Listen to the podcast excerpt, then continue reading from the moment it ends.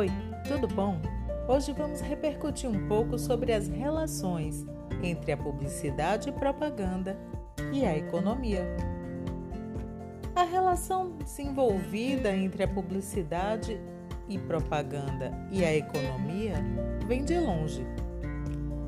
Quando as cidades passaram a reunir grande quantidade de pessoas, o comércio se fortaleceu e novos hábitos de consumo foram sendo estabelecidos.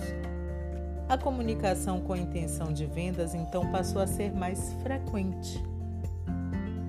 Agora, nada que se compare ao que foi experimentado a partir da Revolução Industrial, quando as atividades de marketing passaram a ser mais estruturadas.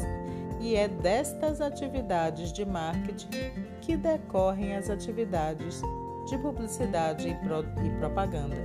Se a produção ficou acelerada em quantidades maiores, a publicidade e propaganda passa a ser necessária para fazer circular essa maior produção e chegar a mais pessoas. E isso vai fazer com que a publicidade e propaganda passe a ter um mercado de fato, inaugurando-se assim as primeiras agências publicitárias. E onde foi que esse movimento se deu primeiramente? Nos lugares onde a industrialização aconteceu em primeira instância, na Inglaterra e depois nos Estados Unidos. Não por acaso, muito do que se disseminou pelo mundo em marketing e publicidade e propaganda veio justamente de lá. Segundo J.B. Pinho, o surgimento das classes mercantis e comerciais, a descoberta de novos mundos e, mais tarde, a Revolução Industrial fez com que a Igreja Católica perdesse seu monopólio na propagação de ideias. Com isso, se tornou uma atividade peculiar a vários tipos de organizações econômicas, sociais e políticas todo mundo passou a querer entender sobre marketing e publicidade e propaganda. Para quê? Para potencializar os seus resultados.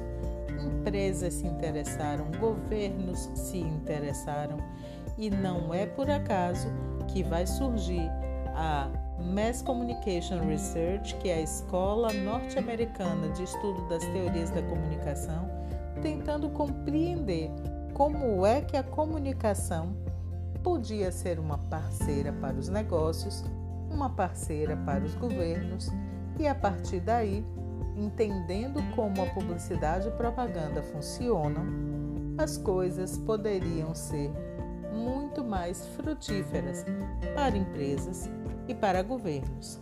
Aliás, desde a Revolução Industrial, a aproximação entre empresas e governos é uma coisa cada vez mais recorrente. Anos mais tarde, viríamos a falar de plutocracia. E o que é a plutocracia? É quando o governo ele fica subjugado aos interesses do mercado. As empresas, o grande capital, decide o que o governo deve ou não fazer. Mas essa é uma conversa para a gente ter mais lá na frente. O que fica evidente é que a economia ela é uma mola propulsora para a existência das atividades de marketing e da publicidade e propaganda. Logo, a publicidade e propaganda têm uma relação dependente e estreita com a economia, seja em que doutrina econômica for que o capitalismo esteja eh, sendo exercido a gente vai ver a atividade publicitária muito adjuvante, muito colaboradora com esses atores sociais. Então, ela está voltada para a produção de campanhas, conteúdos, marcas, design, interações e afins, para que os beneficiários diretos, empresas, marcas, produtos e serviços, eh, consigam os seus objetivos de mercado. Logo, a publicidade e propaganda, ela gira em torno do incremento de vendas. Ela vai persuadir para incrementar hábitos de compra, informar, trazer para o consumidor a ideia de que ele pode ter acesso a uma coisa que vai tornar a sua vida ainda melhor.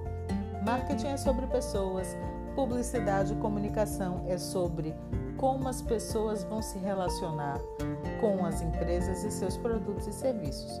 Por isso, a persuasão está no cerne do seu desenvolvimento.